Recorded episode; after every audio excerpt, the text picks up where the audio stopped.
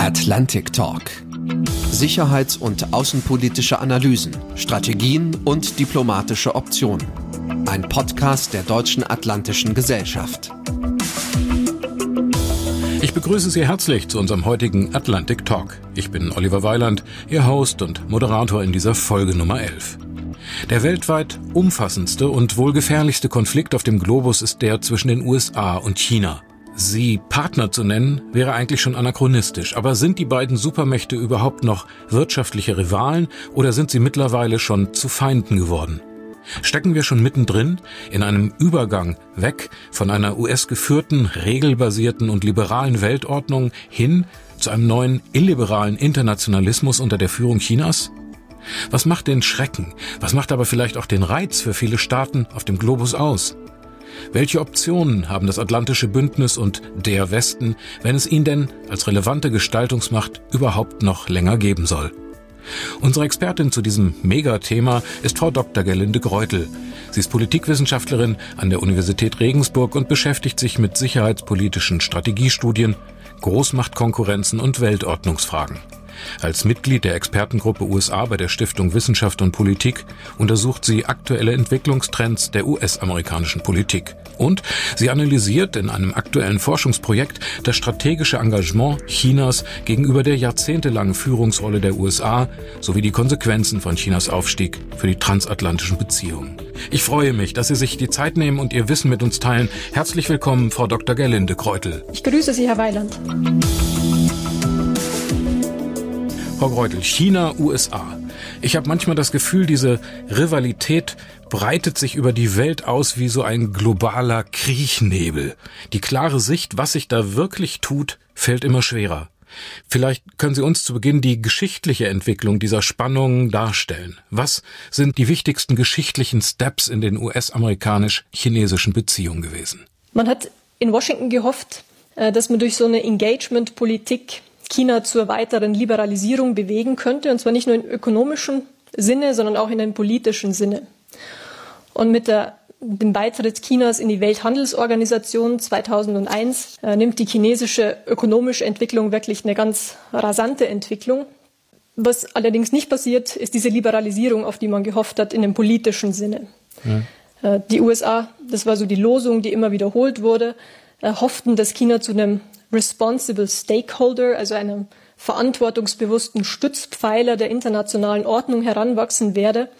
Aber diese Hoffnung, dieses Vertrauen auf eine Interessensharmonie, die sich schon irgendwann einstellen würde, äh, die wird dann eigentlich in den 2000ern äh, bitterlich enttäuscht, weil sich immer mehr zeigte, China öffnet sich eben äh, nicht politisch, sondern China nutzt seine neu gewonnene ökonomische Stärke, um auch amerikanische Interessen in anderen Bereichen zu verletzen.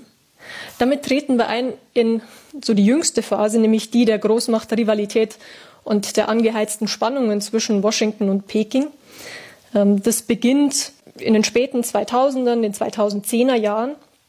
Und was wir sehr deutlich sehen, ist, dass China äh, immer ambitionierter auftritt und seine ökonomische Stärke eben ummünzt in politischen Einfluss, in militärische Stärke und zunehmend selbstbewusst auch die eigenen Interessen vertritt in der Weltpolitik. Können Sie da ein paar Beispiele nennen? Dazu gehört zum Beispiel die Ausweitung von Chinas territorialem Anspruch im südchinesischen Meer. Äh, China baut ganz intensiv künstliche Inseln, um diesem Anspruch Nachdruck zu verleihen. Es beginnt auch damit, diese Inseln zu militarisieren, also für eine militärische Nutzung vorzubereiten, äh, obwohl Peking das äh, den USA zugesichert hat, dass sie das nicht tun würden. Ab 2015 passiert das trotzdem. China ist auch im ostchinesischen Meer dabei, seine Einflusssphäre auszuweiten, äh, erklärt 2013 äh, eine äh, Verteidigungszone, eine Luftverteidigungszone äh, über dem ostchinesischen Meer, wo es von äh, Flugzeugen anderer Staaten Durchflugsankündigungen einfordert. Das ist diese von China sogenannte Air Defense Identification Zone, für die China von anderen Staaten bei Überflügen eine Anmeldung fordert und das eben unter anderem auch für Überflüge über eine japanisch kontrollierte Insel, um damit gegen internationales Recht eigene Besitzansprüche zu untermauern. Genau. Mhm. Ähm, Im ökonomischen äh, legt China die sogenannte Belt and Road Initiative auf. Das ist eine, ein Investitionsprogramm, in Infrastrukturprojekte, die Asien und Europa stärker anbinden soll. Das hat eine Landkomponente, also es geht um Eisenbahnverbindungen, um den Ausbau von Infrastruktur an Land. Es hat aber auch eine maritime Dimension. Es geht um den Ausbau von Häfen und einer Infrastrukturkette über See. Und das alles steigert doch Chinas Präsenz in der Weltpolitik merklich. Äh, China verändert sich nämlich dadurch von einem Land, das zunächst primär als Werkbank der Welt gedient hat, im ökonomischen Sinne hin zu einem Land, das seine Macht nutzt, um selbst aktiv zu gestalten.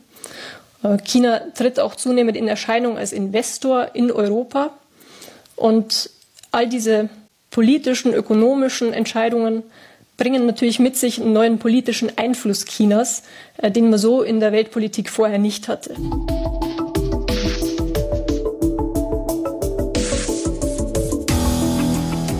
Das sind Schritte in Bezug auf China. Wie haben die Vereinigten Staaten darauf reagiert? Es gab ja verschiedene nationale Sicherheitsstrategien. Wenn man die mal vergleicht, wie sind da die Unterschiede jetzt über den Zeitlauf, ich sage jetzt mal zwischen 2005 und 2020 in Bezug auf die amerikanische Politik gegenüber China? Hm. Also man sieht in den USA wirklich so eine Entwicklung. Äh, in den 90ern betrieb man diese Engagement-Politik, also die Hoffnung auf eine Einbindung Chinas und Reformen in China, aber man hat das nie blauäugig gemacht, sondern Engagement hatte immer noch eine zweite Komponente, nämlich Risikoabsicherung, indem die USA ihre militärische, strategische Präsenz in Asien aufrechterhalten haben, ihre Partnerschaften kultiviert haben äh, und China so auch Grenzen aufgezeigt haben. Wenn man sich die Sicherheitsstrategien unter Obama anguckt, sieht man aber schon eine ziemliche Ernüchterung. Denn Chinas Erstarken in der Region führt dazu, dass es in Asien einen richtigen Rüstungswettlauf gibt und auch Sicherheitsdilemmata, weil dieses neue erstarkte China halt sehr viel selbstbewusster auftritt, als das zuvor der Fall gewesen ist. Und die Nachbarn Chinas äh, sind auch wegen der Territorialstreitigkeiten äh, ziemlich besorgt, was das denn bedeuten würde.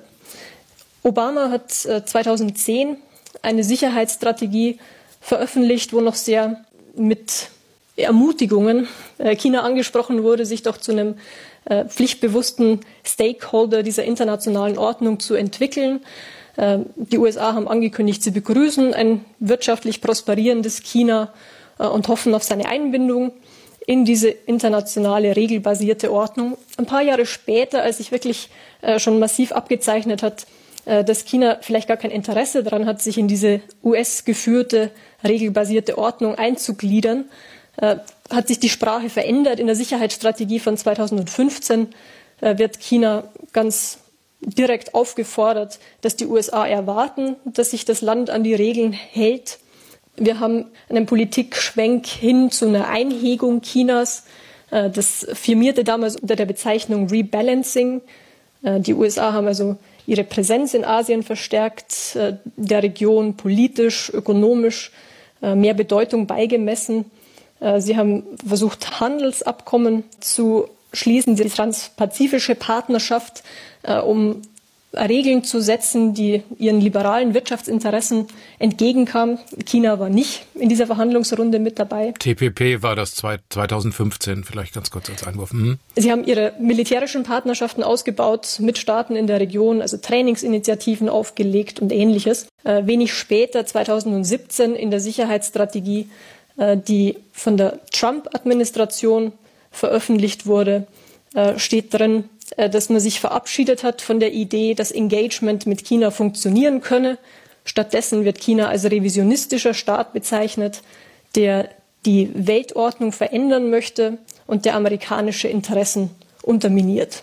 Ja, langfristige nationale Sicherheitsstrategien, äh, ich sag mal, träge Regierungsapparate, politische Traditionen lassen sich ja jetzt nicht einfach durch die Überzeugung von einer Einzelperson von heute auf morgen über den Haufen werfen. Dennoch gilt der Politikstil des US-amerikanischen Präsidenten Donald Trump mit all seinen Widersprüchen, den Kehrtwendungen und Personalwechseln doch als mit, wenn nicht sogar als hauptverantwortlich für diese aktuell eskalierende Situation. Teilen Sie diese Einschätzung? Ich würde sagen, das muss man von zwei Seiten beleuchten. Äh, Trump als Person, würde ich sagen, ist nicht der treibende Faktor in der Verschlechterung der chinesisch-amerikanischen Beziehungen. Äh, Personen sind zwar wichtig, aber es sind strukturelle Gründe, die die Verwerfungen zwischen China und den USA erklären. Also wir sehen diese Verschärfung der Konfrontation schon sehr viel länger. Das ist nicht Trump geschuldet. Aber jetzt kommt das Aber. Donald Trump ist als Präsident doch stärker geneigt, den Konflikt zu suchen, als das zum Beispiel Präsident Obama war.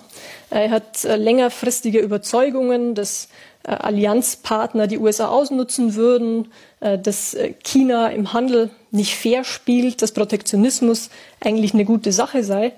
Und all das merkt man heute auch in der China-Politik. Der Trump-Faktor ist aber auch noch in einer anderen Hinsicht wichtig, weil er eigentlich das Bestreben der USA, China einzuhegen, unterminiert. Äh, denn Donald Trump hat so eine Affinität für autoritäre Führungspersönlichkeiten. Er ist äh, sehr gewogen Xi Jinping. Er hat sich wiederholt sehr bewundernd über ihn geäußert. Ähm, Donald Trump hat auch eine Geringschätzung von demokratischen Partnern wiederholt an den Tag gelegt. Ähm, er legt wenig Wert auf Menschenrechtspolitik, untergräbt Allianzen und etablierte Partnerschaften. Und all das ist eigentlich äh, kontraproduktiv, wenn man versuchen möchte, äh, die Volksrepublik China als einen revisionistischen Staat einzuhegen. Und die Strategiedokumente der USA sagen das auch sehr deutlich. Es braucht Partner und die USA wollen Partnerschaften kultivieren um China was entgegenzusetzen. Und Donald Trump äh, konterkariert das eigentlich, diese Bemühungen seines Sicherheitsapparats. Äh, und es wird die Frage sein, äh, wie stark die USA denn wirklich Partner mobilisieren können, äh, solange sie auf der einen Seite eben den Konflikt mit China auch rhetorisch anheizen, auf der anderen Seite aber ihre Partner geringschätzen und sie nicht überzeugen können, dass es eine gute Idee ist, sich an die Seite der USA zu stellen. Ja. Geht es nach Ihrer Einschätzung nur um die Dominanz in der zukünftigen Weltordnung oder sehen Sie in den wachsenden Spannungen bei der derzeitigen Konstellation der jeweiligen Staatsführung auch die Gefahr einer militärischen Auseinandersetzung, sprich eines chinesisch-amerikanischen Krieges regional oder sogar darüber hinaus? Also, dass es zu so einem Großmachtkrieg kommen könnte, das mag man sich ja gar nicht vorstellen. Wenn wir jetzt in die Geschichte gucken, ähm, müssen wir aber feststellen, dass bei Machtverschiebungen oder Machtübergängen, wie das genannt wird, äh, im Fachjargon, ähm, durchaus verheerende Kriege drohen können. Äh, tatsächlich gab es ein Projekt an der Harvard-Universität, äh, wo Fallstudien beleuchtet wurden von solchen Machtübergängen. Und von den 16 Beispielen, die untersucht wurden, kam es in zwölf Fällen zu einem Krieg. Und die Erkenntnis daraus war, dass selbst wenn alle Beteiligten eigentlich einen Krieg verhindern wollen, es immer wieder dazu kommt. Warum? Weil bestehende Hegemonialmächte eben zurückstecken müssen, sie müssen Platz machen, anerkennen, äh, dass sie ihre Interessen nicht mehr so ungehindert oder so weiterreichend umsetzen können wie zuvor. Aber auch Aufsteiger müssen die Fähigkeit zur Mäßigung mitbringen, äh, damit es nicht zu einer unabsichtlichen oder absichtlichen Eskalation kommt. Ja. Und in diesem Prozess sind eben Verhandlungsprozesse und gegenseitige Kompromissbereitschaft sehr wichtig. Wenn man jetzt auf die USA und China blickt, ähm, haben manche sehr optimistisch gesagt, äh, dass ein Krieg eigentlich unter den Bedingungen der Globalisierung nicht mehr möglich sei, eben weil Handelsgewinne äh, sicherheitspolitische Konflikte einhegen würden. Wir stellen aber jetzt fest, dass gerade im Bereich Handel der Streit in den letzten Jahren sehr eskaliert ist und die handelspolitische Verflechtung den Konflikt sogar noch anheizt, statt ihn zu entschärfen. Ob es nun in der Situation zu einer Eskalation im militärischen Sinne kommen könnte, äh, sei es absichtlich oder unabsichtlich, äh, das ist sehr schwer abzuschätzen. Aber wir können festhalten, dass es äh, in aller Regelmäßigkeit im südchinesischen Meer ziemlich ähm, brisante Situationen kommt, wenn chinesische Schiffe amerikanische Schiffe oder Flugzeuge äh, auffordern, die Gegend zu verlassen. Äh, wir haben eine sehr aktive chinesische Regierung im Bereich Cyber mit Cyberangriffen. Auch sowas ist sehr destabilisierend. Äh, wir haben einen Mangel an Rüstungskontrolle und vor allem einen sehr eklatanten Mangel an Vertrauen, was potenziell solche Eskalationsprozesse unterstützen könnte. Aber wie gesagt, es ist historisch zwar immer wieder so gekommen, aber es muss nicht so sein.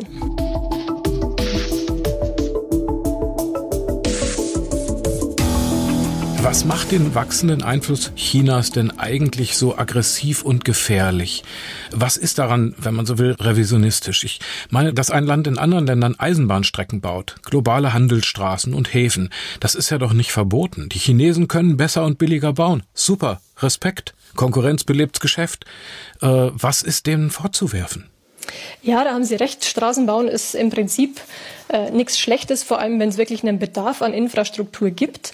Äh, das Problem aus amerikanischer Sicht ist, äh, dass das natürlich nicht äh, kostenlos ist und nicht altruistisch motiviert ist, sondern China versucht, eine Weltordnung zu gestalten, die seinen eigenen Interessen besser entspricht. Und das ist in der Regel nicht eine Ordnungsvorstellung, die sich deckt mit den amerikanischen Vorstellungen. Mal ganz knapp auf einige Elemente verwiesen. Im territorialen Sinne versucht China, äh, seine eigene Herrschaft auszuweiten über Taiwan, im südchinesischen Meer und so weiter. Äh, Im politischen Sinne wehrt sich China gegen Demokratie und Rechtsstaatlichkeit, was seit äh, langem ein amerikanisches Ziel ist, diese Prinzipien zu befördern. Ökonomisch standen die USA seit jeher für Marktwirtschaft und Freihandel. China hat ein staatskapitalistisches System, äh, wo der Staat eine sehr große Rolle spielt und auch Unternehmen ähm, nicht, ein, nicht gleiche Wettbewerbsbedingungen vorfinden, sondern ausländische Unternehmen mit Technologietransfers und unfairen Handelspraktiken gegängelt werden. Xi Jinping verspricht seinen Partnerstaaten Freiheit, Anteil an immensem Wachstum und immer mehr Staaten schließen sich den chinesischen Versprechen eines Win-Win-Wohlstands für alle freiwillig an. EU-Mitglieder, NATO-Mitglieder. Jetzt gab es gerade aktuell ein milliardenschweres chinesisch-iranisches Abkommen, mit dem sich der Iran vom amerikanischen Sanktionsdruck befreien kann. Viele afrikanische Staaten treten der Seidenstraße bei. Sind denn die alle nur blauäugig? Hm, blauäugig ist das falsche Wort. Aber was China betreibt, ist Interessenspolitik. Äh, das heißt, China versucht seinen eigenen politischen, ökonomischen Einfluss in der Welt zu steigern und macht es zum Beispiel über solche Investitionen. Aber solche Investitionen sind nicht umsonst, sondern die gehen einher mit politischen Erwartungen, äh, wie sich diese Staaten zu verhalten haben bei entscheidenden politischen Fragen. Können Sie da mal ein Beispiel also die, sagen? Gibt es ein Beispiel für Erpressung, das Sie kennen? Ja, natürlich. Ähm, denken Sie zum Beispiel an ähm, die Forderung der chinesischen Luftfahrtbehörde 2018, äh, dass Fluglinien, die China ansteuern wollen, Taiwan von ihrer Liste der Flugziele zu streichen hätten. Und tatsächlich haben das die Fluglinien gemacht, weil der Markt der Volksrepublik China so groß ist und so wichtig ist. Äh, das heißt, wenn Sie heute mit der Lufthansa nach Taipei fliegen wollen, dann fliegen Sie nach Taiwan, China. Zum Beispiel, wenn Staaten den Dalai Lama empfangen, äh, gibt es ökonomische äh, Repressalien. Also würde sich die Kanzlerin das heute nicht mehr trauen? Die hatte doch den Dalai Lama mal eingeladen, sogar ins Kanzleramt. Würde Frau Merkel das heute auch noch machen oder wäre der chinesische Druck auf Frau Merkel heute zu groß? Ja, da müssen Sie Frau Merkel fragen. Aber der chinesische Druck ist auf jeden Fall spürbar und äh, er ist sehr unmittelbar. Denn wenn der chinesischen Regierung was nicht passt, dann folgen in der Regel politische und ökonomische Konsequenzen. Ob das ist, dass norwegischer Lachs boykottiert wird oder dass ähm, Besuche nicht mehr stattfinden. Wir haben wirklich das, was als scharfe Macht, äh, als Sharp Power bezeichnet wird, in der chinesischen Praxis äh, sehr ausgeprägt, dass also Forderungen gestellt werden, wie sich andere Staaten zu verhalten haben. Und wir sehen das gerade in der jüngsten Vergangenheit, wenn wir aufs aktuelle Jahr blicken, äh, doch sehr äh, intensiv, dass China versucht, sogar die Berichterstattung und die politische Kommunikation in anderen Ländern zu seinen eigenen Gunsten äh, zu verändern und versucht, zum Beispiel äh, von der Bundesregierung oder auch von europäischen Staaten äh, Anerkennung zu kriegen für sein eigenes Verhalten. Spielen Sie auf die Corona-Krise an, oder? Genau. Sagen Sie mal, was haben die gemacht, die Chinesen? Beispiel, Australien äh, wollte eine unabhängige ähm, Untersuchung zum Ausbruch des Coronavirus äh, China antwortet mit Repressalien. Die Bundesregierung sollte gedrängt werden, sich lobend über Chinas Umgang mit der Krise zu äußern. Wir haben ähnliche Einflussversuche auf europäischer Ebene. Also China ist sehr selbstbewusst geworden und nutzt die ökonomische Macht immer als Druckmittel in der Hinterhand, um eigene politische Ziele zu erreichen. Und das ist ein Muster, das wir in der chinesischen Politik sehen ob es um die Isolierung von Taiwan geht, ob es um die Anerkennung von chinesischen Souveränitätsansprüchen im südchinesischen Meer geht. ob es um ähm, die Anerkennung von chinesischen Vorstellungen von Menschenrechten geht, die eben nicht auf individuelle Freiheitsrechte zielen, sondern auf äh, so ein kollektives Verständnis, äh, dass Entwicklung das oberste Menschenrecht sei und die Kommunistische Partei Chinas damit eigentlich äh, zum Wahrer der Menschenrechte sich gerieren kann.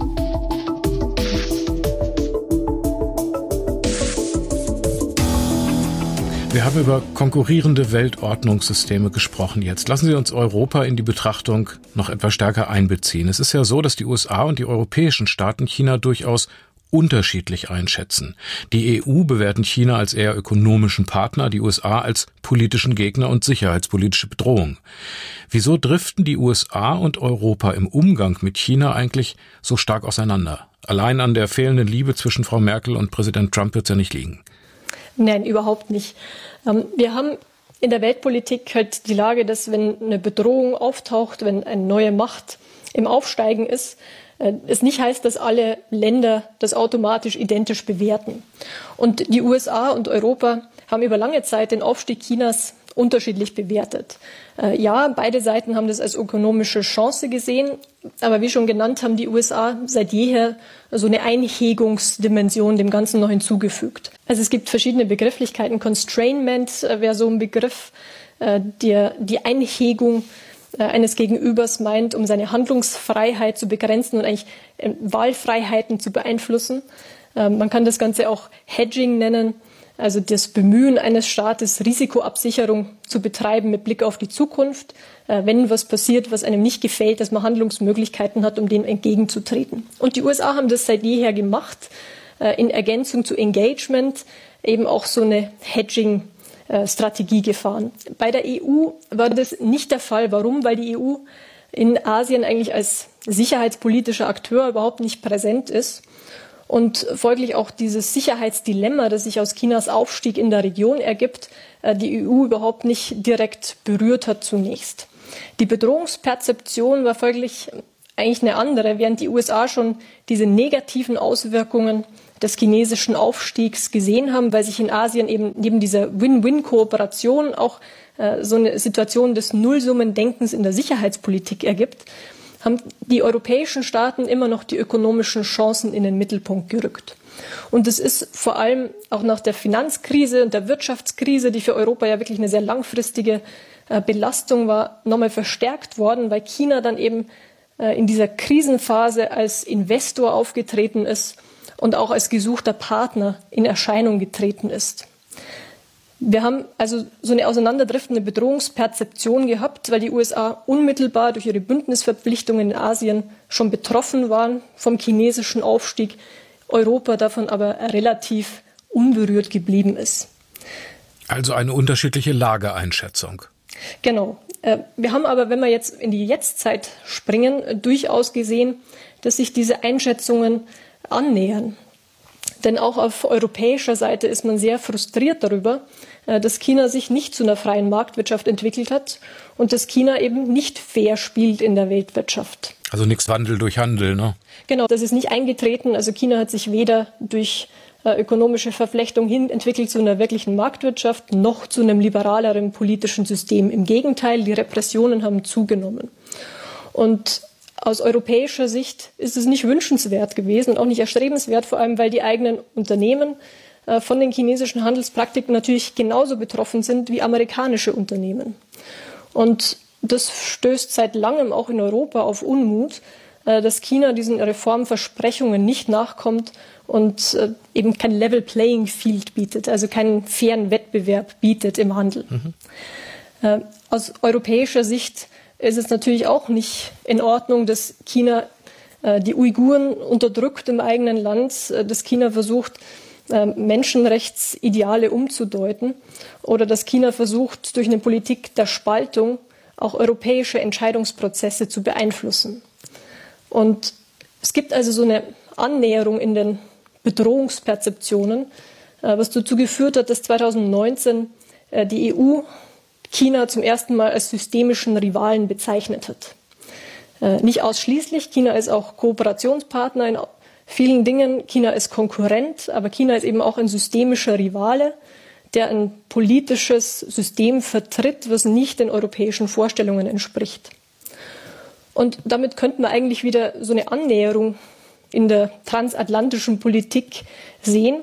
Äh, bislang ist es aber nicht geschehen in der Form, weil aus europäischer Sicht es eben auch nicht im Interesse ist, aufgerieben zu werden zwischen dieser amerikanischen und chinesischen äh, Eskalationsspirale.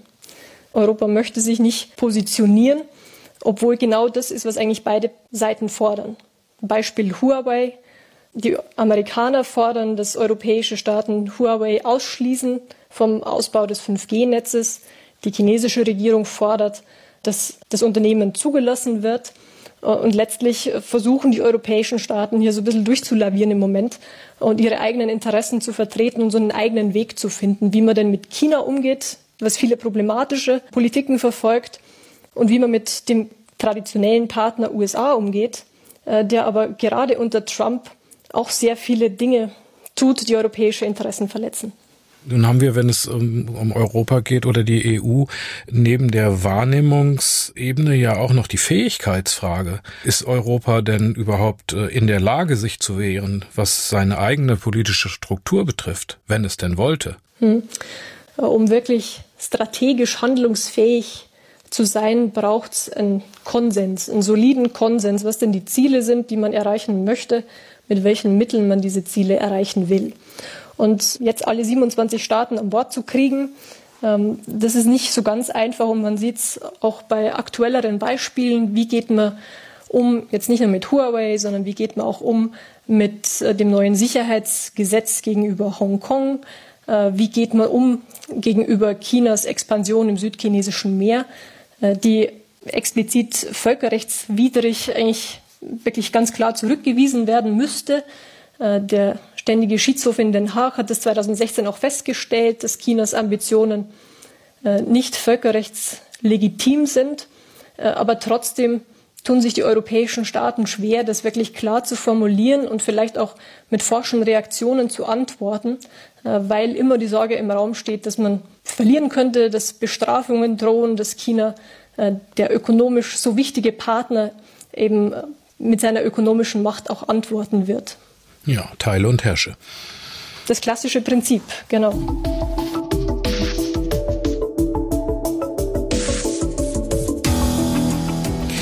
Ich will noch mal auf die atlantischen Beziehungen kommen. Lassen Sie mich mal salopp formulieren. Ticken die Amerikaner und die Europäer überhaupt noch gleich? Stellen Sie sich mal vor, dass dieses Land, die Vereinigten Staaten, Donald Trump sogar wieder wählen würde, dass das zumindest für denkbar gehalten wird im Moment. Das zeigt doch schon, wie breit der atlantische Graben geworden ist, um nicht das Bonmot von Präsident Macron zu benutzen, von der hirntoten NATO und das aufs atlantische Bündnis zu übertragen. Gibt es diese Einheit in den Grundvorstellungen, in den großen Normen und Ordnungskategorien überhaupt noch? Naja, die gleiche Frage könnte man natürlich auch auf europäischer Ebene stellen, wenn man sich den Streit innerhalb der EU anguckt, äh, wo es ja auch äh, mitunter die Frage gibt, wie einig ist man sich denn eigentlich noch über die große Linie der Politik? Ähm, ich würde ja auf der einen Seite äh, den America First ähm, Antiglobalismus von Trump nicht so singulär stehen lassen wollen. Trump ist nicht das gesamte Amerika. Also ich habe die Hoffnung nicht aufgegeben, äh, dass es hier so eine Rückbesinnung und eine ähm, neue gemeinsame Linie geben könnte, eine Verständigung darüber, wie denn so eine Weltordnung im 21. Jahrhundert aussehen könnte, die die Interessen der USA und der europäischen Partner gleichermaßen bedient. Aber Sie haben natürlich recht, der Graben über den Atlantik ist sehr viel breiter geworden. Ähm, und wir sehen auf amerikanischer Seite eine sehr ausgeprägte Ungeduld mit multilateralen Prozessen.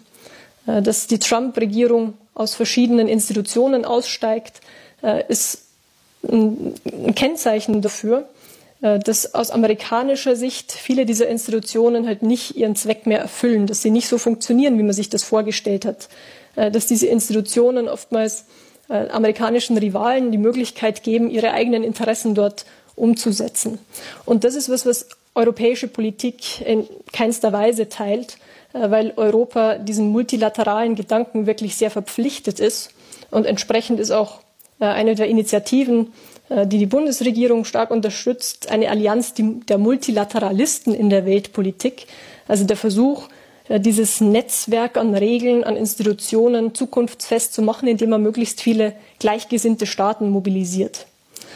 Also die Perspektiven für die Zeit nach, nach der Wahl 2020, ähm, die sind unbequem, würde ich sagen, äh, weil dieser amerikanisch-chinesische Konflikt auf jeden Fall weiter fortbestehen wird. Auch wenn der künftige Präsident nicht Trump heißen wird, äh, sehen sich die Europäer mit äh, unbequemen Forderungen aus Washington konfrontiert.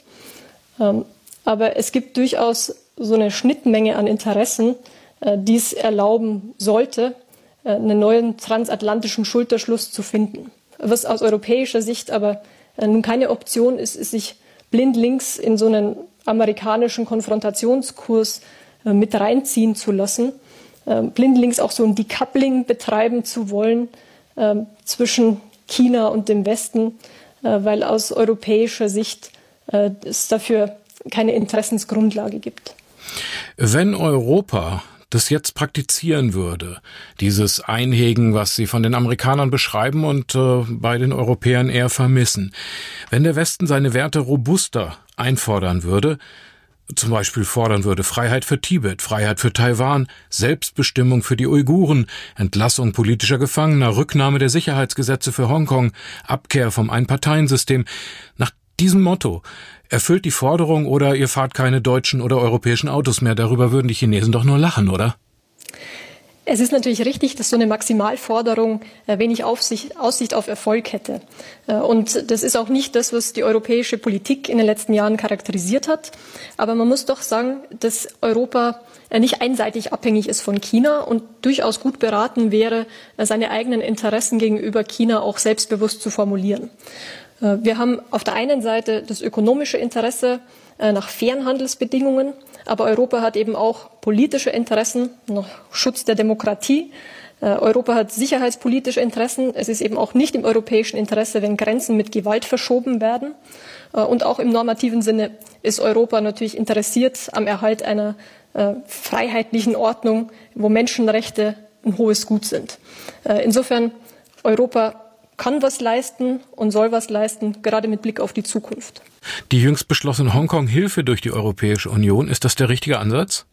Äh, ich würde sagen schon, äh, weil man hier sehr klar sagen muss, dass China äh, Regeln bricht und auch frühere Versprechungen gebrochen hat. Insofern ist Europa gut beraten, das nicht einfach tatenlos hinzunehmen, sondern sich auch zu positionieren, wo Europa steht. Wir haben mit einem Rückblick in die Geschichte angefangen. Zum Schluss möchte ich Sie nach Ihrer persönlichen Zukunftseinschätzung fragen.